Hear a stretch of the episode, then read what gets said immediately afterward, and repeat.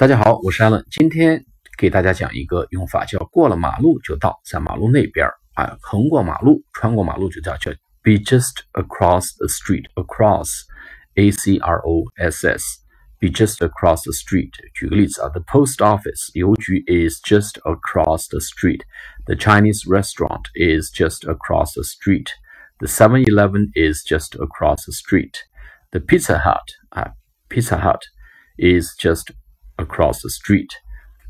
那么还有 daycare 日托 is just across the street，这些呢都过了马路就到。好了，be just across the street 就是横过马路、穿过马路就到。好了，谢谢，好，再见。